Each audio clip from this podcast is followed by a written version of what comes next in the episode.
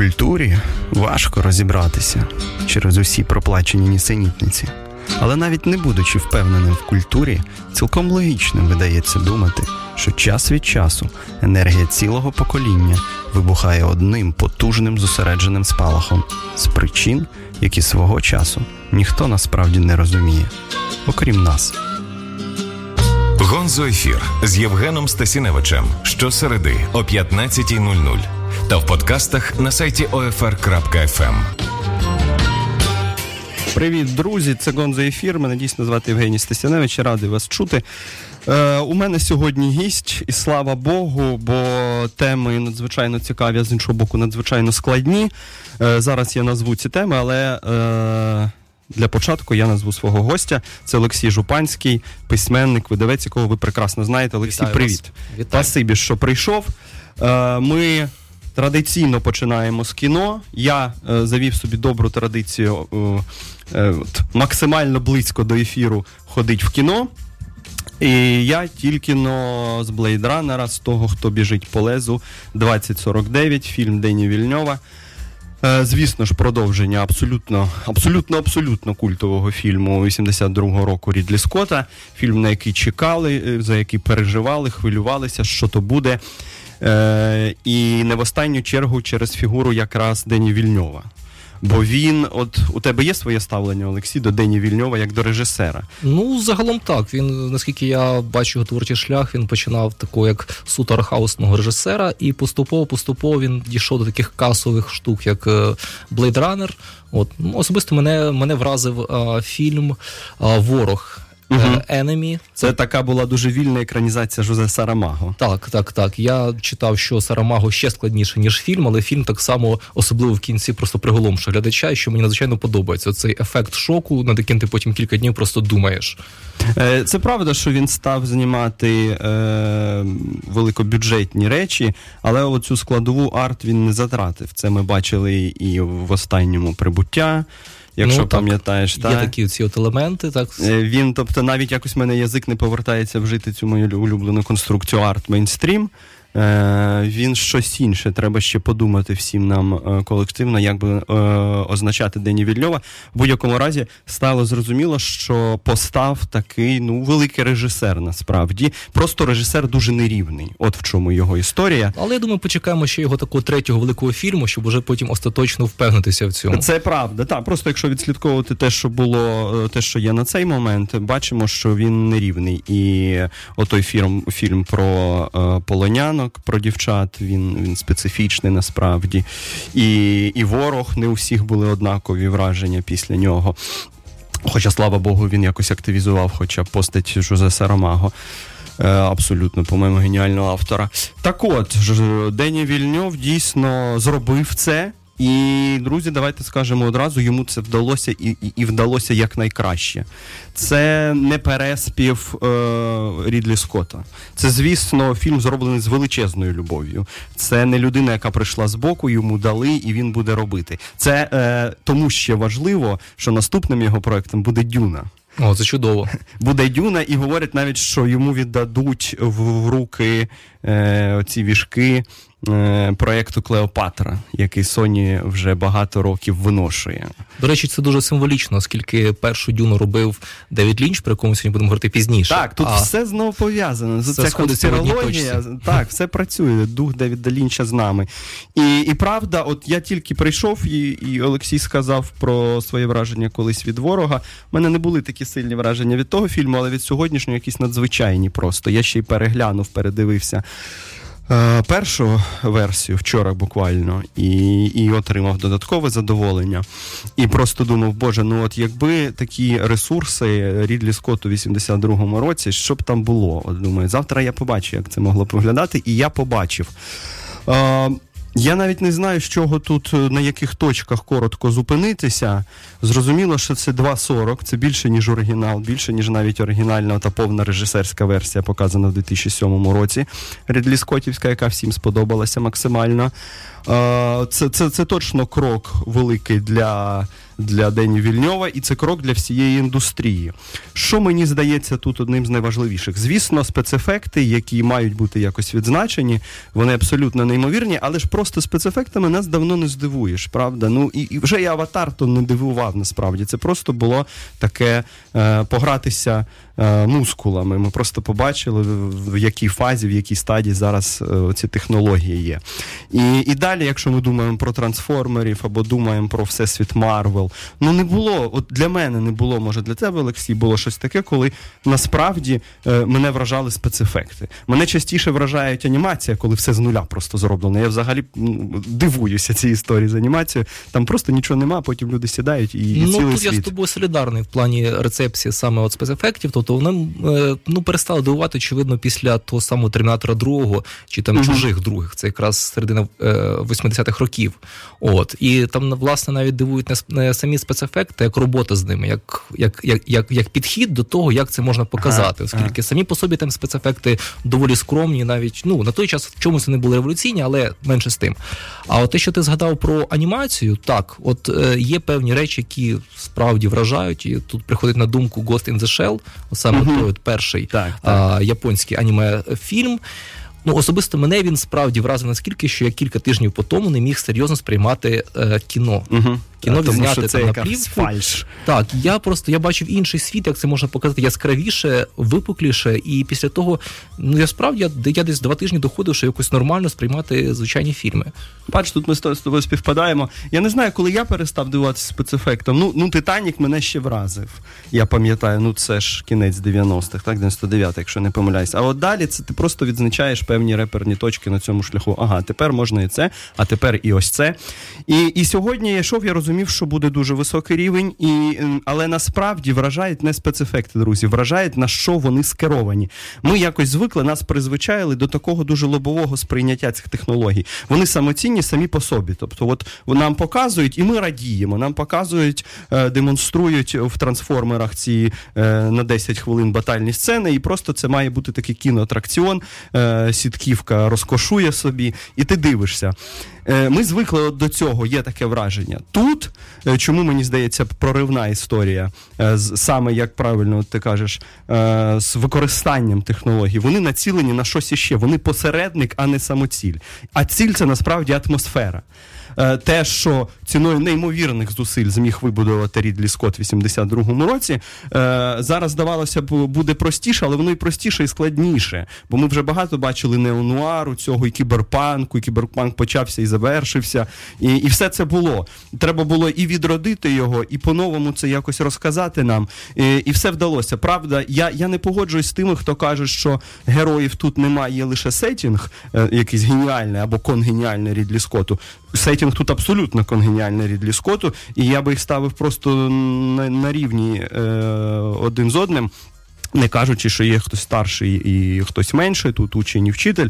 Е, але це правда, атмосфера, на яку це працює, цей всесвіт, який здається, не має просто меж. Ми бачимо його безліч фрагментів тут. І Лос-Анджелес постапокаліптичний, в якому, врешті, герой Райана Гослінга бачить. Е, це не спойлер, насправді. Ми, ми ж знаємо, що з'явиться Харрісон Форд з постерів, то він і з'явиться в постапокаліптичному Лос-Анджелесі.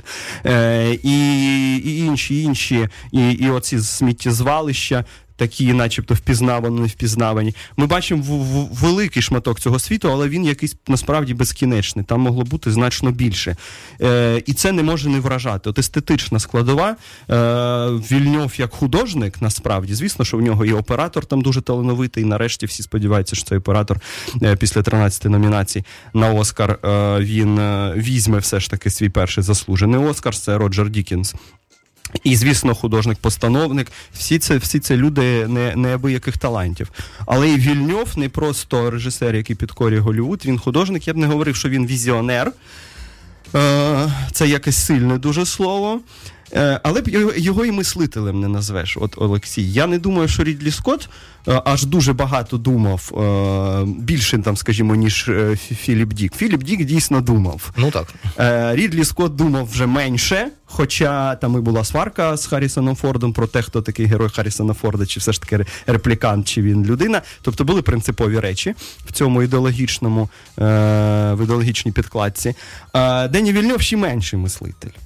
Але е, правду кажуть ті, хто відзначив, що Вільньов більший е, людинолюб, ніж е, Скотт. От Скотт дійсно е, на той момент він просто зрівняв людину репліканта, і ці останні сцени, де Рудгер Хауер під дощем і сльози, які змиває дощ, і він настільки надлюдина, що може навіть врятувати свого ворога. Та це благородство, через яке людяність і проявляється. Е, він їх урівняв, а може взагалі е, ну, і девальвував по-своєму проект людини, що є от уже інші, які нічим вам не поступаються, а то й кращі. Е, Денні Вільньов не не думає про це настільки інтенсивно. Він думає просто про наступні еволюційні кроки цих реплікантів, на що ж вони ще здатні, окрім любові, окрім якогось доброго вчинку, навіть якщо він на зло собі робиться, ну тобто не на користь собі. Але. Е, він, е, він більше думає про щось таке ближче до нас, е, про про бажання якогось визнання. Тобто у нього ця проблематика ієрархізації, де знаходиться реплікант, а де знаходиться людина, вона дещо посунута. Там можна це відчитувати, можна думати, що далі. Але ті речі, які він пропонує, там е, десь починаючи з середини фільму, ця проблематика революції, що репліканти мають вибороти вже остаточні права. Вона така проста і по-своєму шаблонна, і, і нічого нового він тут не сказав. Це таке революційне традиційний романтизм і дуже специфічний, бо коли там ватажок цих е, повстанців е, говорить, що ми маємо наша людяність проявиться в тому, що ми готові собою пожертвувати заради чогось, звучить воно якось і вихолощено, а з іншого боку, ніхто там собою не готовий пожертвувати. Вони готові іншими пожертвувати. От що важливо. Ну, як завжди. А це нормальна революційна так, традиційна так. тема. Та. Тому оце таке дуже старе, впізнаване, і воно тут щемить, тому що це наша історія ХХ століття. Першими будемо жертвувати іншими, а потім подивимося, як воно складеться. Але от цікаво, що е, там є такий персонаж. Е, жінка теж реплікант нового покоління, яка знаходиться біля нового шефа корпорації, тому що та стара корпорація загинула, постала нова нічим не краще, нічим не гірше. Е, і от цього керівника корпорації грає сліпий Джеред Лето.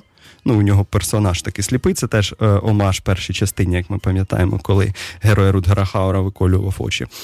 Е, начальнику. І е, так от, от в цих героях в Райану Гослінгу і в цій дамі є, е, проступає щось таке як такий підліткова певна романтичність, підліткова нереалізованість, а точніше, підліткове бажання бути визнаним. І це е, по-своєму і проблематика реплікантів, як людин, ну, як і створінь, які дивляться на творців, як на батьків. Вони хочуть бути постійно визнаними, постійно хочуть бути кращими. Ота жінка, вона постійно вона хоче, як вона каже, я найкращий янгол. Е, Щоб вона не робила, погане, ще ще гірше. Вона підтверджує це. І Райан Гослінг він шукає такого батька для себе. Йому дуже це потрібно.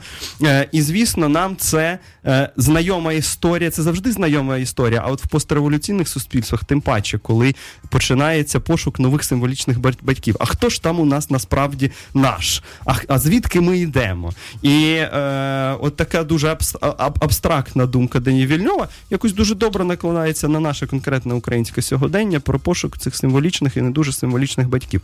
Звідки ми йдемо? Але справді вся ця ідеологічна ідеологічна, все це ідеологічне навантаження, воно відсунуте якось феєрією святом візуальності. Е, Причому не самодостатньої якоїсь такої, не не святом спецефектів, а саме святом візуальної естетики, яка в якийсь момент стає майже етикою. Ну тобто ти дивишся, це страшенно незатишний світ. Знайти е, більш незатишну сцену, ніж останній там е, от такий топос, де відбувається поєдинок, не буду вже казати тим, хто не бачив. Ну і просто неможливо згадати. Настільки, настільки вічність дує в цій сцені, просто протяги якісь. Та і і, і, і остання остання сцена ніяк не затишніша. Але все одно ти виходиш і і, і, це працює. Тобто, то ви можете не задуматися над реплікантами, над тим, як це пов'язано з фільмом Рідлі Скотта.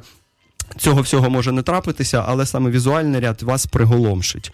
Е, І і, і якось в цьому контексті піде ваш роздум. Це надзвичайно красивий, е, надзвичайно атмосферне кіно. Дені Вільньов підтвердив е, наші е, хороші е, підозри з його приводу, якщо ми можемо так казати. Він таки режисер. Дай Бог, щоб він і далі був настільки добрим режисером і став колись абсолютно великим. Е, Я я всім раджу, в курсі ви не в курсі, любили ви той фільм народилися ви тоді, бачили ви його пізніше, Рідлі Скотт. Це не це не важливо. Я так само, як не важливо, як ви ставитесь до попередніх фільмів е, Дені Вільньова. Треба просто піти і подивитися. Не так часто з нами це трапляється, друзі. Повірте мені.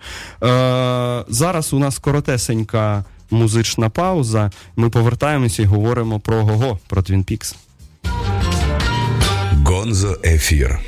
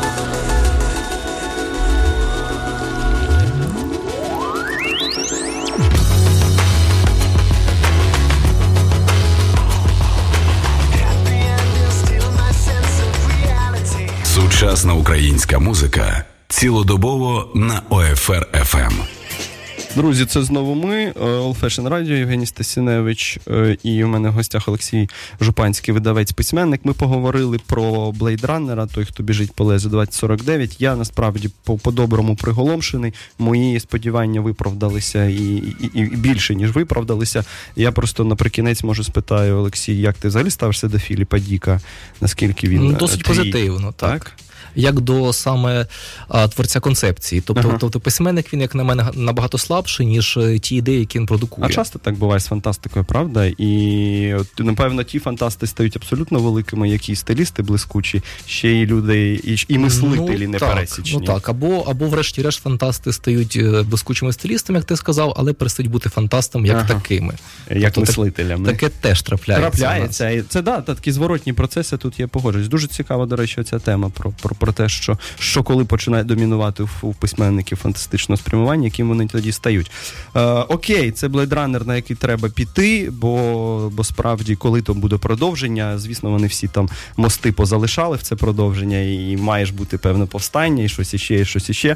Але поки це буде, то вже можуть і діти ж наші підрости, розумієте? Поки треба встигнути це побачити, краще, звісно, в IMAX, але і в 3D буде непогано. Я ходив насправді в 3D, і от бачите, який я весь натхненний і е, натхненний і радий. Е, і ми переходимо до другої нашої теми, напевно. Е, Може, найскладнішою. Я взагалі подумав, мені треба таку рубрику собі завести тепер, і всі гостей, які будуть приходити, питати щось про Twin Peaks. Це Бо зараз чудово. у нас Twin Peaks, саме третій сезон. Ми не поговорили про нього на початку вересня, коли поверталися. Там було більше нагальних тем інших, але я знав, що час е, прийде. І от коли мені Олексій сказав, що він якраз подивився і готовий говорити, це просто знак е, з неба був. Е, Все правильно, все логічно. Олексію, це такий серіал, на який і чекали, і не чекали. І хтось обурений, а хтось в екстазі, і просто світова спільнота поділилася. Е, Лінч геній візіонер або лінч, лінч штукар, який косить бабло. Е, Хоча наше йому те бабло вже не дуже зрозуміло. Е, і ну просто баталії до сих пір я в себе в стрічці навіть бачу. От уже місяць, як Я намагаюся серіал. не читати баталі, тому що Я це... теж це просто я бачу, що, що настільки вчепило. Ну, е, і це, ну, це прогнозовано, це зрозуміло, стільки років не було, ніхто не був впевнений, що це буде. Ось воно, воно е, по-своєму і відрізняється дуже від того, що ми знаємо, але і, і, і впізнавано. Словом, говорити, не переговорити. Е, почни з чогось. Твої стосунки з Лінчем, з серіалом 90-х, як. Ну що, хочу сказати, що історія, яка тривала 27 років, нарешті завершилася. Ми її могли Все. все кінець. Е, Власне, я би не хотів вже жодного продовження, і е, зважаючи на А це, це продовження, перепрошую, ти хотів? це продовження, я так само не хотів. До речі, я собі якось е, погано уявляв, як це все можна продовжити, і головне, навіщо це можна навіщо це продовжувати взагалі. Але Лінч продовжив, і я маю зізнатися, я досить скептично ставився до третього сезону. Я таки його подивився як колишній фанат Twin Peaks, і я маю сказати, що я абсолютно не те, що не розчарований, а я вражений. Вражений, е, як він це все питання закрив, і як він е, наскільки він глобалізував оцю всю тему, яку він лише тільки почав е, купати у перших двох сезонах Twin Peaks. От ну власне про Twin Peaks взагалі, е, чим він е, чим він чіпляє людей, як мені здається, чим він такий е, може бути цікавий, це безкінечна, безкінечне поле для інтерпретацій. Яке, яке дає Twin Peaks. Тобто Лінч із Фростом вони створили свою е, досить суб'єктивну, егоцентричну, я б навіть сказав, міфологію. Вони створили свою міфологію, а вона е, досить наближена до сучасного нашого життя. Тобто вони. Відкинули майже всі напрацьовані там тисячоліттям людської культури а, концепції міфологічні. Ну які звичайно якісь певні елементи зберегли. Тобто там, от е, протистояння добра зла, білий вігвам, чорний вігвам, а, пантеон демонів, які. Е, втілюються в людей, вселяються в людей, пожирають їхні, їхні душі. Але оце, мабуть, і все. Е, оскільки все інше в їхній міфології, воно наскільки своєрідне, воно наскільки неочікуване і знову ж таки дуже тісно переплітається із нашою до болі знайомою реальністю. І оце один із, із, із тих елементів, які справді лякає, коли ми бачимо реальні речі, не якихось міфічних богів чи там певні якісь. Е, величні історичні події. О, там, ну, наприклад, там відьми відмерли ще в середньовіччі, та й все, і, і, і покінчимо з цим. Ні, тут якраз. Е, Звичайна квартира звичайного е, будинку середнього класу може, може лякати е, так досить е, потужно. От. Ти е, бачиш, що Лінч докручує теми, які він підняв тоді. Бо, ну, по суті, якщо спробувати, це, звісно, е, страшенно зухвало намагатися редукувати Лінча до якихось базових ідей. Звичайно, це- Але от серіал, принаймні, 90-х, який ми багато разів передивлялися, дивилися. Е, ну, одна, принаймні, з тих тем була про це зло, яке мандрує, про Боба всередині кожного Так. з нас. Е, вона була начебто оптимістична така історія, що зло не живе в душі кожного, воно туди приходить. Ну, це такий ескапізм, тобто, що ми, що не ми лихі, зло Так. береться з боку і приходить до так, нас. це, це оптимістично з приводу людини, така Так. думка лінчевська, але потім, якщо ми настільки і всі буквально е, можуть бути інфікованими, е, тут лінч, так би мовити, поновлює баланс. Але не сильно то ви радійте, що воно приходить зовні, воно все одно приходить. Головне, що приходить. Чи тут є докрут цієї теми, по-твоєму? Що він думає про зло? Звичайно, він тут цю концепцію свого зла він її набагато розширює, детально пояснює, і, і саме в цьому теж дуже велика цінність третього сезону. Е, тут якраз він е, оць, концепцію зла він її розбудовує в сенсі, що він називає тепер головне зло, яке панує над. е, е, Нашою з вами реальністю е, він називає її Джуді. Угу.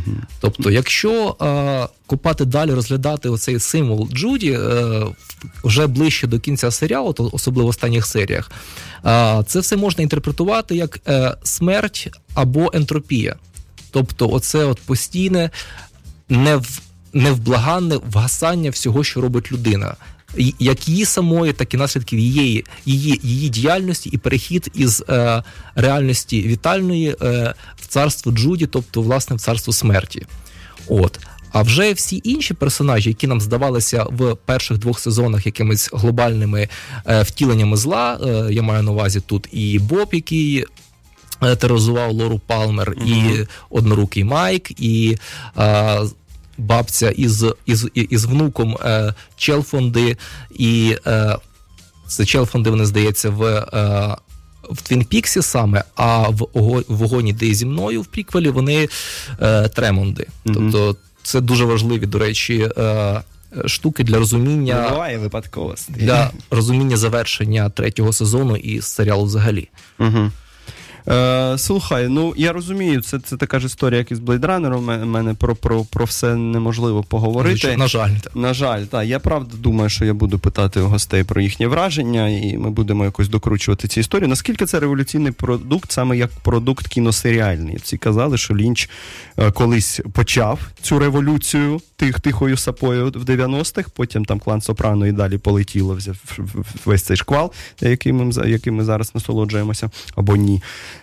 Е, І от зараз, начебто, він виходить на інший рівень, е, начебто всі ну, за інерцію ждуть чогось такого, е, оцього замішаного густо чогось з високої культури, з низької культури, де кожному своє буде, хоча давно ці критерії якось втратили актуальність. Всі всі чекають, потім приходить лінч, починається перегляд, починаються ці ядерні вибухи затяжні, і всі думають, що вони знову обдурені. От з точки зору, як думаєш, серіальної індустрії, що що, що ми побачили?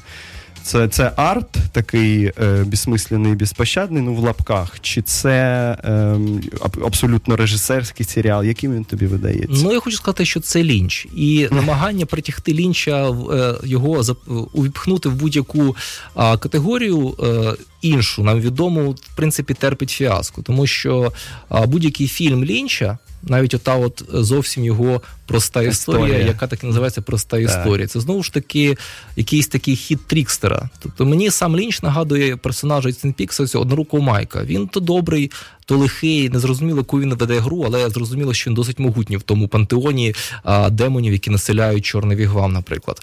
От і а, щодо Лінча ніхто такого не буде повторювати. Е, Лінч не може задати тренду, е, наприклад, серіального своїм своєю творчістю, оскільки ніхто цього повторити не зможе. Тобто можна взяти якісь ну можна вчитися. Дені Вільньов в ворозі якраз вчиться у Лінча. Так, от там були оці оці от саме саме моменти. Було видно, що це така от учнівська робота. Так е, його Вільньов, от якраз якщо згадувати про ворога, йому, на мій погляд, не вистачило якогось такого абсурдного безумства Лінча. Тобто, е, взагалі, е, лінча, як на мене, варто сприймати не скільки е, саме інтелектом, а скільки відчуттями. Тобто там все грає на якихось таких глибинних відчуттях, які, можливо, навіть сам лінч чітко не усвідомлює. Тобто він, от саме він, грубо кажучи, таке враження, що він творить серцем, а в серці в нього дуже багато всяких потаємних, цікавих, смішних, абсурдних і страшних кімнат, двері, в які він по черзі відкриває, ну в тому ж самому Твін Піксі, і нас то лякає, то веселить. От і саме оцю от щирість повторити е, лінчівську і лінчівські фобії навряд чи комусь це вдасться. Ну там же є насправді і іронія над собою, так би мовити, постійна така авто. І от коли ти вже е, пробрався через ці виставлені заслони, коли і, і така оця схема е, шкатулок, шкатулка в шкатульці, в шкатулці, е, і тоді можна може й побачити, де там лінч, насправді, хоча да, є є, є, великі е, є великі сумніви у мене насправді, що ми там можемо реального лінча побачити, що він не, не виступив тут якимось абсолютним таким пересмішником всього. Е, ну, це відкрите питання, дійсно, кожному воно своє. Е, ти е, з тих, Олексій, радше, хто схильний вважати лінча генієм? Чи ти свідомий того, що він може дещо захвалений, і зараз оцей його новий культ знову лінч Бог, хоча 10 років якось про нього радше мовчали, ніж говорили. Е, от як ти ставишся до От, загального ажіотажу? Зараз просто саме це от кліше геній, воно наскільки затягане, що якось навіть е, важко. Просто його... воно в стосунку до лінча знову почало дуже часто звучати. Я розумію, так, так, це очевидно. Я не знаю, мені важко вважати лінча хоч кимось. Тобто, окрім окрім самого лінча, наскільки десь стоїть е, е, збоку від будь-яких е, таких магістральних шляхів сучасного мистецтва, ну там і, зокрема, кіномистецтва, що от, окрім того, що давати визначення лінчу, що, що це лінч. І всім, хто там більш-менш бачить його творчість, стає все зрозуміло. Я не знаю. Тобто геній це це не про лінча, ну як мені здається. Ну не в поганому сенсі, просто він ага. інакший. Ну він художник. Так, для от, тебе художник. Він художник. Художник своєрідний, е, своєрідний е, художник, який не цурається абсурду. От, І це дуже дуже мені імпонує в його мені, його мені теж здається, насправді, що у нього багато голови в фільмах. Він багато думає про все це. Це він не він не візіонер, як його часто хочуть уявити. І насправді з чим є внутрішня імперія, як не збіркою прийомів його улюблених всіх. Він просто робить смотр прийомів своїх. Можна отак в трилерах, можна отак, мож... я вже це робив. Тобто він навіть каталогізує. У нього є отакий е, суто позитивістський певний підхід до цих ну, речей. До речі, так можна внутрішню імперію сприймати саме як от е, зроблений суто холодним розумом. Такий Альманах такий, так, да. так, як, так. як це можна робити? Мені це мені цей підхід теж подобається. Але з іншого боку, я бачу, що е, оця, оцей його розум, часто холодний розум, е, який е, на поверхню видає щось абсолютно здається хтонічне. Е, він, він він, дійсно часто і художник такий. І у мене насправді улюблений його фільм найулюбленіший це Людина слон. Е, як це не дивно, щось там таке є для мене до сих пір. І і оце поєднання різних стилістик, коли це і не те, і не те, а точніше, це мутація певна форми постійно. Це мене страшенно захоплює. І це я теж бачу, як він це думає, як він обдумує, як він це робить. Але врешті в якийсь момент тублер переключається і починається от уже мистецтво, а не математика. Таке враження, що навіть в певних місцях він сам себе обриває спеціально, просто так от обриває на якомусь певному а, місці і починає це заново з чистого листа, от навіть якось не міняючи плівку, грубо грубо кажучи. Він мені теж видається великим е, важливим, точніше, режисером. Генієм я його не назву. Я до нього досить спокійно ставлюся. Але я от бачу, що Twin Peaks е, дійсно це по-своєму дзеркало. Ми вже з тобою пере, про це до ефіру говорили. Там кожен бачить своє, і це не просто як можна сказати про будь-який витвір мистецтва. Це це, це не загальна фраза. Просто лінч, можливо, і була в нього ця інтенція витворити таку форму порожнисту, так на, на населити її усілякими репрезентаціями відчуттів дуже різних в широкому діапазоні. І кожен просто чіпляється оком за щось своє. Бо я вже чув версії про те, що там про страх старості і смерті, про те, що там е, значить, про проблеми батьківства. І я бачу, що це в людях, або це про неможливість кохання чи можливість. Е, І і я бачу, що кожен там чіпляється і бачить, і не просто так, тому що це якісно зроблений продукт, а тому, що так було напевно задумано, як певна амальгама, яка така блищить. Там є щось специфічно лінчівське, ми спробували про це поговорити. Але є й загальна рамка, як на мене, яка от сконструйована спеціально для такого спроможного на емпатію глядача.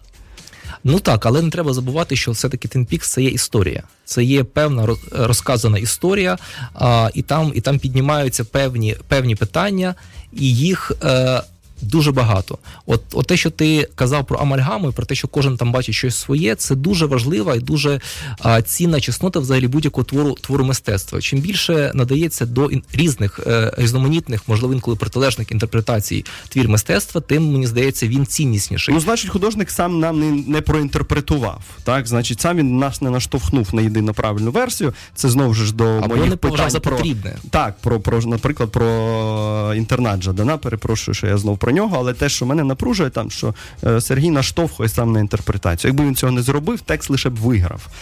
Лінч так не робить, звісно. І от це дуже важливе, е, все ж таки, твоє зауваження, що це історія. Просто в якихось серіях, здається, він так далеко вже від історії, і він хоче нас, начебто, обдурити, що це його експерименти з телебаченням, з глядачем, взагалі такий культурно-антропологічний експеримент над споживачем. А потім ми все одно розуміємо, що історія є, історія стосується зла, історія таке стосується природи людини. Ну а про що ще митець думає? Завжди будь-який нормальний твір, будь-який цікавий твір, актуальний твір буде про нас і про людину. Куди б не летіли кораблі, в який далекий космос, все завжди буде про людей. Е, Спогоджуюся, не можу тут не погодитися. Е, Спасибі. Спасибі за Twin Peaks, е, Спасибі Лінчу за Twin Peaks. Ми йдемо на коротеньку музичну паузу, потім повертаємося. У нас література ого-го. Гонзо ефір.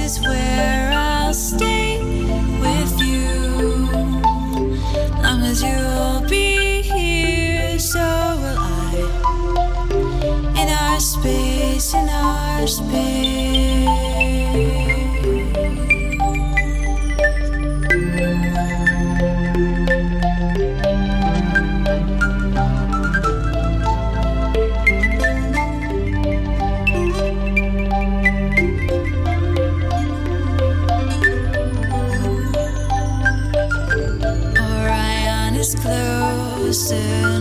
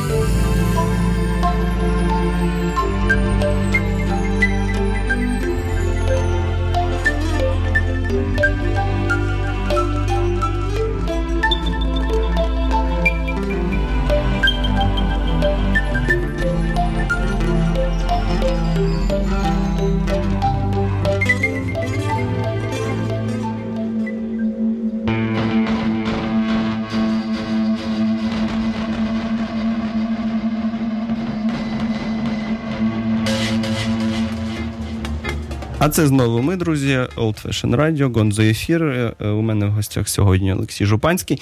Ми поговорили про Blade Runner, поговорили про Twin Peaks. Ну як поговорили? Наблизилися. Впер... Вперше наближення відбули, так би мовити. Е, але що важливі якісь речі, принаймні для себе, я теж почув від Олексія. Е, от ми зараз, поки була музична пауза, говорили, що. Ну, наприклад, мене особисто напружує ця думка про те, що ви у Лінча там про все, і можна відчитати все, і не треба боятися. Я все ж таки. Е, Е, люблю цю думку Умберто Еко про надінтерпретацію, про межу інтерпретації, яка кладеться саме, саме текстом, самим текстом. І, і тут все одно, якщо і не можна говорити про е, якісь вловлювані, точно вхоплювані інтенції лінчівські, конкретні, то можна говорити хоча б про загальну рамку і вже не вчитувати туди чогось абсолютно, чого туди не вчитується. Е, мені здається.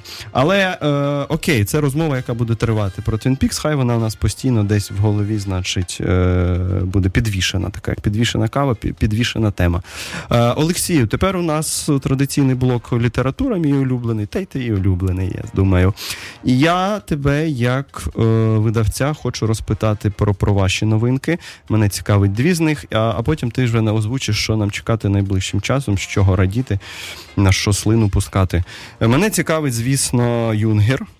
Е, І, і далі поговоримо. Як е, прийшла думка взагалі видати Юнгера, цього підземного класика, до якого так проблемно ставляться ветерана двох воєн з німецького боку, е, такого специфічного мислителя, якого зараховували там і до таких м, другого чи третього покоління квітів зла, е, ну і от таких е, мислителів е, з, з, з, з мороком всередині.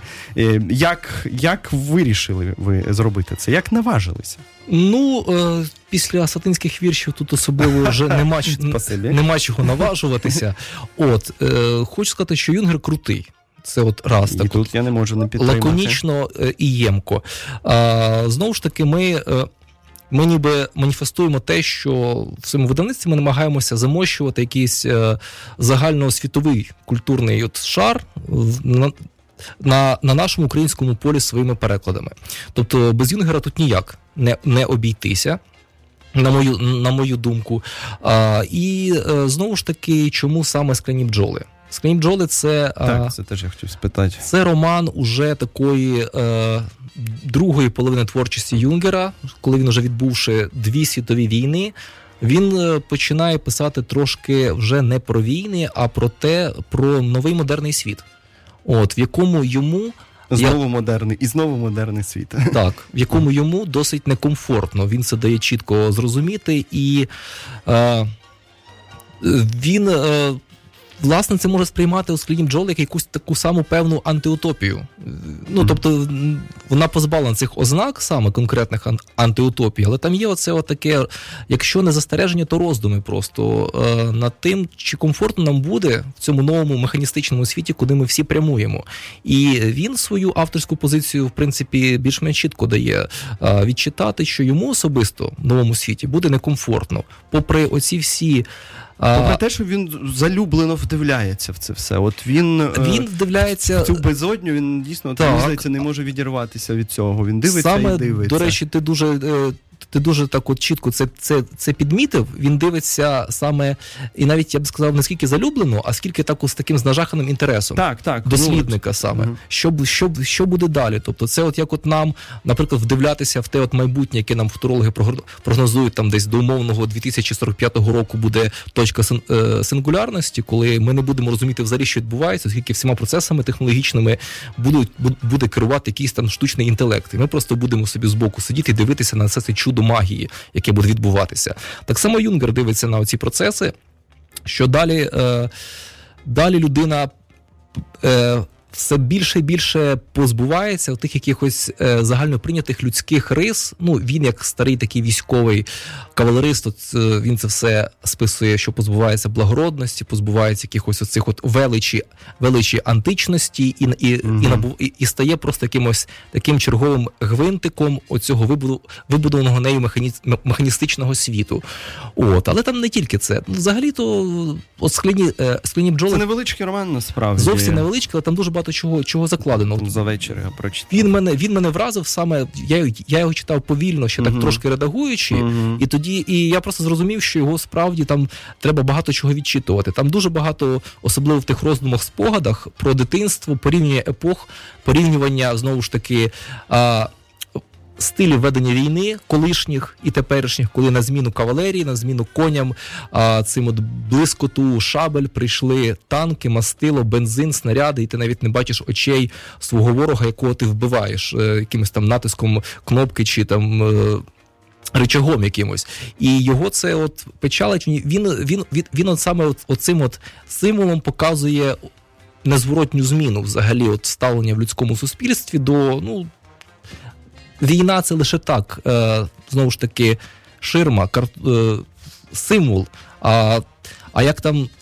А за цим всім просто от Юнгер е, справді переймається майбутнім оцим суспільства, яке йому не подобається. Це майбутнє, очевидно. До речі, а як тобі, от ми вже у нас так все переплетено в цьому ефірі, все пов'язано.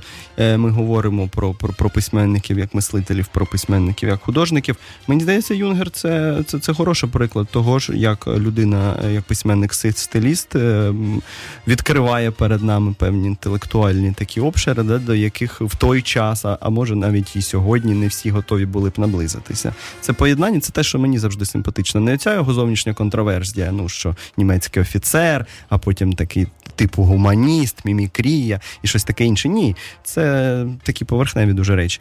А, мене більше цікавить, що якість цього письма на рівні літературної Ну, от, він- щільності. І оця підкладка ідеологічна, так би мовити, коли він постійно, він чесно вглядається в якісь речі, іноді заворожений він цим, потім він себе обс- осмикує якось і е, намагається привести до тями, але йде якийсь у нього з собою діалог постійно. Він, здається, не сідає писати книжку е, з, з, з готовими вже відповідями. Там взагалі з відповідями проблеми. Ну, Таке враження, що він от, що він от справді намагається зрозуміти перш за все своє ставлення до цього всього. Так, він от пише і, і думає про це. До речі, ще про, про один зв'язок. Е, в Blade Runner, от в 2049, е, книжка на столі цього героя, агента інспектора К, якого грає Райан Гослінг, лежить книжка, і це е, блідий король, е, блідне, блідий вогонь е, Набокова. Е, і там це така алюзія на. На те, що ти собі спогади вигадуєш, тому що пам'ятаєш, що у Набокова була історія про 900-сторінкову поему, яку починає коментувати один там дядько, і він коментує тому, що йому ця поема нагадує його життя, так би мовити. І мені здається, я натрапляв навіть на такі думки, що певні стилістичні обертони Юнгера вони можуть бути цілком набоківськими. Тобто він думає про, про, про цю свою фактуру, навіть на рівні каламбурів, часто на рівні чогось такого, дуже тонкого, обережного по- поводження з, з мовою. Є в тебе таке враження?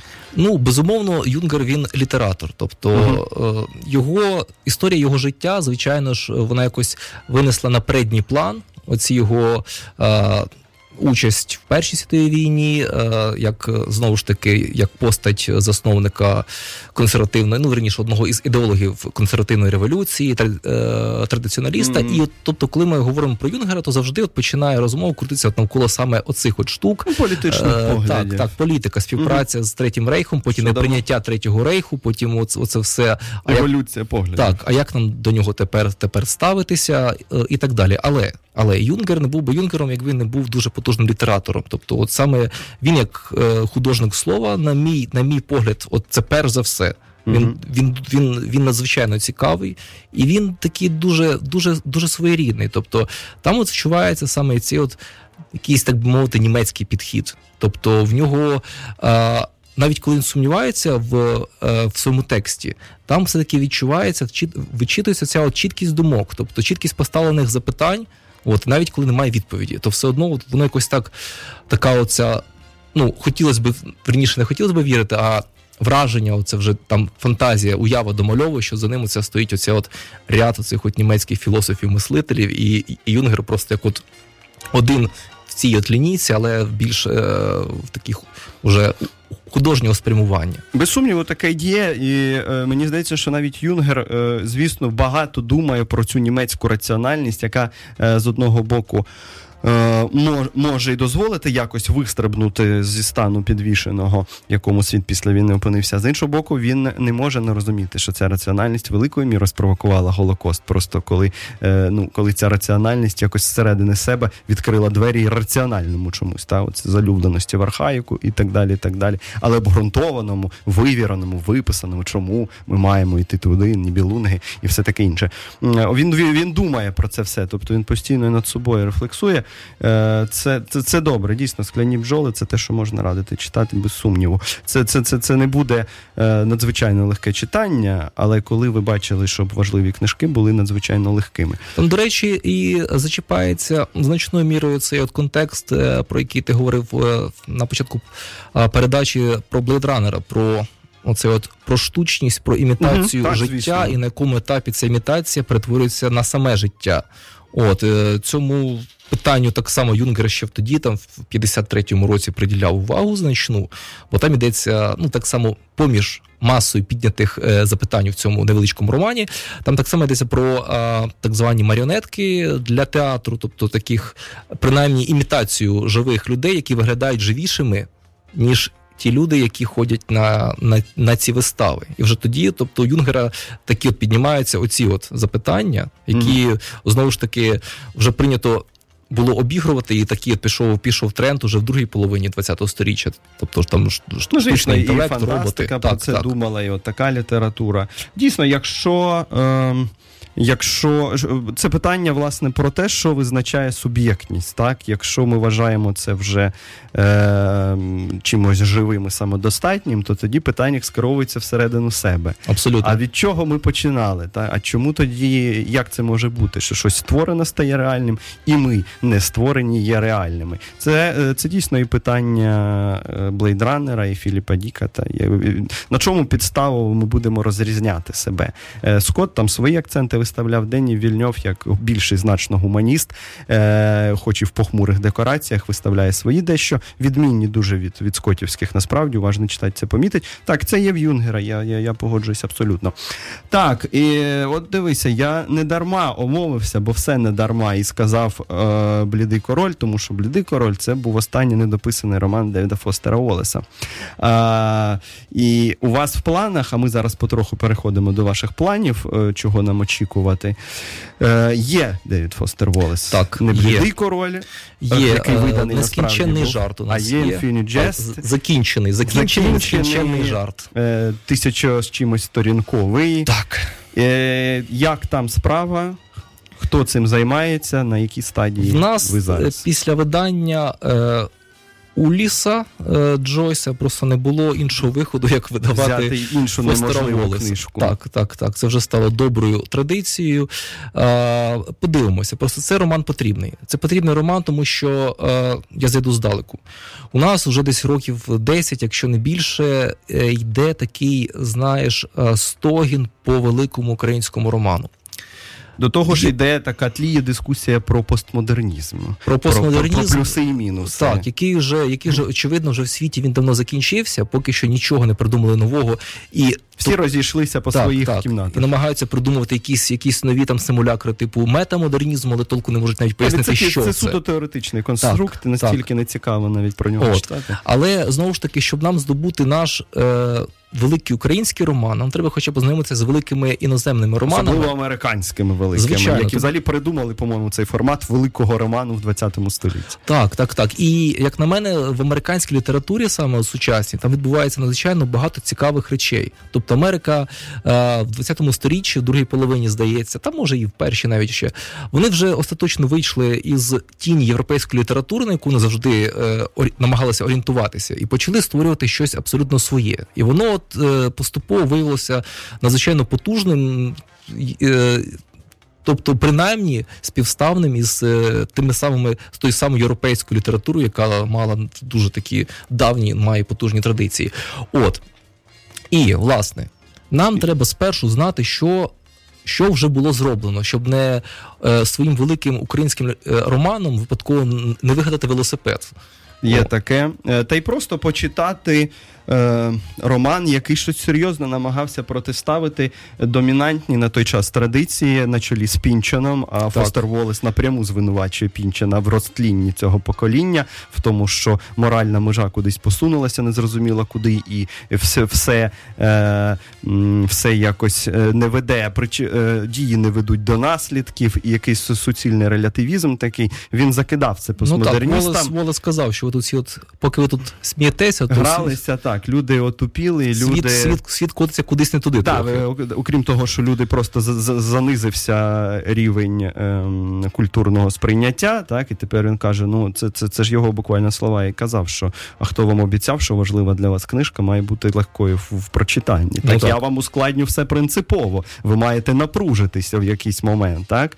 Е, хоча, ну, заради прав треба сказати, що і е, радуга гравітації Пінчена це теж де треба напружуватися, але це протистояння зрозуміло. Тобто Фостер Волес це ціла епоха. Він вже, е, на жаль, трагічно помер, його нема, а ми ще роману не маємо. Але коли будемо мати? Ми будемо мати роман, е, я думаю, що десь в першій половині. В першій половині, мабуть, аж 19-го року. Тому що він- ж не так. 49-й, як Blade Runner, знаєш. Він величезний, над ним починає працювати Петро Таращук. Тобто, Починає. Так, Мгм. так, починає. І тобто, от саме Петро Таращук це той перекладач, е, на якого ми тут. Сподіваюся, можемо покласти, оскільки він надзвичайно працездатний. От він е, Що ну, важливо з Фостером Волесом? Тут дуже важливо. Він, він такий, він, він посидючий, посидючий, посидючий сказати, так, так. він береться і він, і він робить. І тут, е, звичайно, життя дуже така несподівана штука, там всяке буває, але тут вже хочеться вірити, що все у нас буде йти більш-менш по плану. Ну, дай е, Бог, щоб так і було, і тепер може у нас залишається так багато часу, так в якості просто називання певного каталогу, е, списку вішліста вашого, шановні радіослухачі, на майбутнє. Ти назвеш якісь ключові такі позиції, там Нобелівська серія, наприклад. Так, ваша. ну щодо Нобелівської серії, е, у нас вслід за художнім е, романом е, Черчилля. Черчилля, Е. Саврола, яку ми нещодавно випустили. У нас тепер готується до видання його спогади про Другу світову війну. Це та річ, за якому за яку йому Дали власне і дали Нобеля. Так. От закінчив чи ну десь. Або закінчив, або там ще тиждень-два до закінчення, так само Петро, Петро Туращук. От він над ним працював. А, і що в нас там іще таке? Зараз я скажу. А, так, так, Фолкнер, так, якщо я не Фолкнер у нас. помиляюся. Його Це дуже добрі новини. Магнум Опус, наскільки я знаю, це Так. галас і лють. Нарешті, нарешті. Тому що е, і ми, в тому числі, е, ми всі танцювали навколо Фолкнера, якимись, тобто його гарними романами, але не було галас і лють. Да. Треба цю лакуну заповнювати. Підтримую. Отже, буде переклад вже готовий. Його зробив Олександр Мокровольський. Переклад це дуже добрі новини. Так, і десь, е, значить, е, в першій половині наступного року вже буде, вже Під буде книжка. Так, грубо кажучи, під але я думаю, ще навіть трошки, раніше. трохи раніше навіть. Так. Е, Так, е, фантастика. Фантастика. Е, Розділимо фантастику, тому що тут уже в нас вона Тут- тут різними, багато, я різними потоками йде. так. Значить, готична наша так звана серія, яку ми почали Лавкрафтом. Лавкрафта продовжуємо, все з ним буде добре. Тут е, нічого багато говорити. Е, Буквально ось скоро, скоро, скоро у нас виходить е, Роберт Чемберс, король в жовтому. Мгм. Якщо ми говорили про серіали, то тут одразу треба згадати про е, True Detective, перший сезон. Так. Там надзвичайно багато відсилок до короля в жовтому. Так, так. І е, прихильникам цього серіалу буде корисно почитати Коля в жовтому. Тобто, першу причину, ну не першу причину, звичайно, Одну але з, з, з інспірації. так, так, мовити. так, так. Мгм. Е, далі. Джерело інспірації. Угу. Далі е, Абрахам Меріт. Так само американець, так само містична готична проза. Е, Ми можемо знати е, по його твору е, романчику невеличкому Гори відьмо гори. Е, Він виходив ще в російському перекладі е, Диявольські ляльки Мадам Менділіп. Мгм. От з такою більш звучною Е, У зловісною мене навіть назвою. є ця книжка, така біла, вона майже квадратна, така от, була от. жахливо зроблена дизайн, але Ну, я це ж знаю, 90-ті, Так, такі, як це, якраз. це аби не 89-й, Ага. знаєш, отак, типу кінець перебудови. Такий подих аж звідти, Ага, з тієї, так, з тієї з епохи. імперії. І знову ж таки, друг, другий роман цього ж циклу про доктора Лоуела це Повзи тінь. Тобто Абрахам Меріт, принаймні, за словами Лавкрафта, е, займає таке досить важливе місце от е, серед письменників, які зосереджувалися на цьому всьому містичному, потойбічному, цьому е, надприродному жаху, який його описував Лавкрафт, наряду з Бірсом, який ми нещодавно видали збірку повідань, от і тим самим Чемберзом. Тобто, тобто всі друзі тут у нас збираються в одній серії. От Так, і може коротенько щось іще там, якісь геть-геть вже дальні плани. Так, Е, е, Я знаю про одного поляка. е, так, ми збираємося ось, е, разом із Володією Арінєвим, запускаємо серію саме польської сучасної Так. фантастики. Це от Це на е, часі, там ренесанс у них. Так, у них зараз надзвичайно потужний ренесанс, і ми випускаємо орбітовську збірку оповідань. Зараз Орбітовський мені чим імпонує, його називають польським Стівеном Кінгом, але він мені видається, принаймні на даному етапі його творчості, все-таки елегантнішим трохи. Він якийсь такий, тобто не наскільки він а, в лоба. А, Пише, ставить і лякає. Ста- Ставить запитання і лякає. Він якийсь такий, знаєш, це вже от щось мені особисто, це, це щось ближче до а, середньопізніх Стругацьких. Тобто Мгм. якась така філософська фантастика, соціальна фантастика, щось, щось, щось таке. А, і другий наш е, поляк це буде Цезарій е, Збіховський, а роман Голокост Ф. Це вже таке а, футуристика. Це щось, це щось десь туди ближче до Пітера Вотса. Тобто Якого ми теж чекаємо. ми чекаємо надзвичайно. Вже навіть хочу повідомити, що нарешті ми отримали переклад е, першої книжки сліп, Ура, сліпобачення. Алілуя. Так, і ми на коли побачимо його. Ми Арсенал. його так само під арсенал побачимо і сподіваємося, що е, до Львова ми вже випустимо до Львівського форуму наступного року. Ми вже випустимо і ехопраксію так само, і все ж таки нам вдасться реалізувати цей амбітний е, проект, привести Пітера Вотса власне на форум у Львів, і там уже розпитати його про, все. все, про, Про все, все. що ми хотіли його розпитати. Так. Е, так, спасибі, Олексій, що ти поділився планом. У нас зовсім мало часу залишається. Ми заявляли там е, тему про Нобелівську премію. А зараз я декілька слів скажу. Я насправді то й написав про це. Я розумію, що далеко не всі читали наших слухачів, то може не обов'язково те читати. Кадзуо Ішігуро, Ішігуро, е, британець японського походження, став лауреатом. Е, великий ентузіазм у всіх, всі раді, тому що нарешті, начебто, література і ніякої політики, але от в якості таких. Е, Певних зауважень до цього я скажу, що ну перемогла по-своєму ідея космополітизму. Все ж таки, він, е, він таки е, людина, як хоч і виростав в Британії, але знав японську культуру і написав один з найанглійськіших романів е, 80-х. Це власне залишок дня про дворецького і екранізацію ми бачили. І, і він по суті то глобаліст. Він такий англійський, але ця його англійськість вона свідома, вона привнесена. Бо психологічність у нього відчутна російська. Він Достоєвського називає своїм вчителем. Тобто він зусюди бере, міксує, е, виходять е, тексти, які, по-моєму, такі є серединноєвропейськими, як я вже і казав. Е, вони добротні і їх можна читати. Мені іноді, правда, нуднувато на цих текстах, чого вже там. Е, і у нього багато напівудач, багато таких половинчастих успіхів в цих текстах. Е, просто що частіше він дійсно якось елегантніше робить ті речі, якими взагалі-то Європа і займається останні років 30. Проблеми пам'яті, вини, е, викривлення минулого е, в свідомості одного взятого героя, або гра з жанрами, коли на позір жанровий текст постає чимось значно більшим, як його Never Let Me Go. Він тут не єдиний, просто його помітно і заслужено помітно. Але він справді він людина, яка багато прораховує, по-моєму, і це така література, е, ну великою мірою з голови йде. Він він міксує, він знає, що міксує, тому він такий космополіт. І Нобелівська премія таким чином вказує на цю тенденцію, що це космополітизм. Бо до цього вона говорила, що Боб Ділан і співана поезія це теж література. Окей. До того вона говорила з Олексієвич, що нонфікшн це література. Окей, це хороші були рішення, хоча Олексієвича я не люблю, а Боба Ділана люблю. Е, Але це було. У випадку з Кадзуо Ішігуро мені дещо правда сумно, бо ця тенденція не нова космополітична, і можна було б відзначити щось інше, принаймні з того погляду, що для нас. Ну, для такої е, е, центрально-східної Європи Нобелівська премія часто це відкривання нових імен. Це теж непогано, це стимулює ринок. Хоча у нас не завжди так відбувається. Мояння свого ми ще не маємо, наприклад, а хотілося б. Але вони б могли б вказати на когось, типу Ізмаїля Кадари або Ноутебоума. У тебе, до речі, є якийсь претендент свій. Я б дуже хотів справді або Кадари, або Ноутебоума. Ну, зважаючи на Або взагалі ще б на те, там. як. Е, за якими критеріями невідомо мені дається Нобелівська премія завжди. От у мене якось таких і претендентів немає, тому що це от знову ж таки... таки. тобі б хотілося, може, у тебе є улюблений такий класик, ну такий літній чоловік чи жінка, ми ж знаємо, що дають літнім, і ти б хотів, щоб йому дали там. Є Та важко такі? сказати. Я зараз, чесно кажучи, Є ще Петер я Хантке, не скажімо. наважуся навіть аж так. Ми говорили про Юнгера, от згадується Гантке, але Гантке в зв'язку з своїми політичними дуже дивними, як мінімум, дуже дивними поглядами на Мілошевича і Балканський конфлікт, звісно, тепер ніколи не отримає.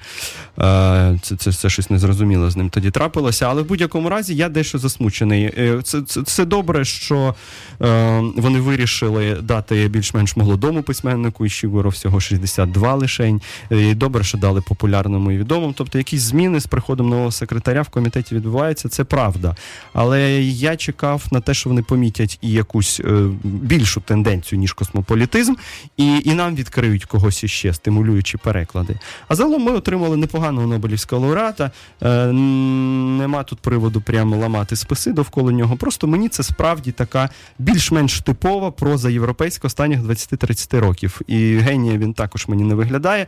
Добротним виглядає людина, яка багато справді прораховує. Хоч роман його такі повітряно-емоційні, усілякі, повітряно такі ефірні, пролиткі якісь відчуття, але мені здається, там багато голови. Це не закид, просто треба це відслідковувати Вишігура, бо всім щось уявляється, що він художник-художник. Але ні, по-моєму, там є певний розрахунок, хоча б в поетиці. Я не маю на увазі розрахунок на ринок чи щось таке.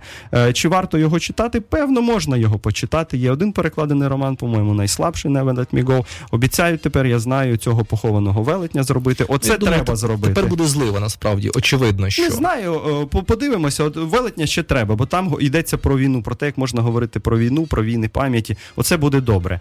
Е, тому чекаємо наступного року. І свій нам Нобелівський е, лауреат, звісно, потрібен, попри те, що ми розуміємо, як це там все робиться, кон'юнктури і таке інше. Е, нам потрібен і, і маловідомий лауреат, і потрібна хороша література, друзі. Ми на хорошу літературу чекаємо від видавництва Жупанського. Е, ми продовжуємо читати, ходити на фільми. Наступного разу обов'язково поговоримо про сторожову заставу, яка от виходить.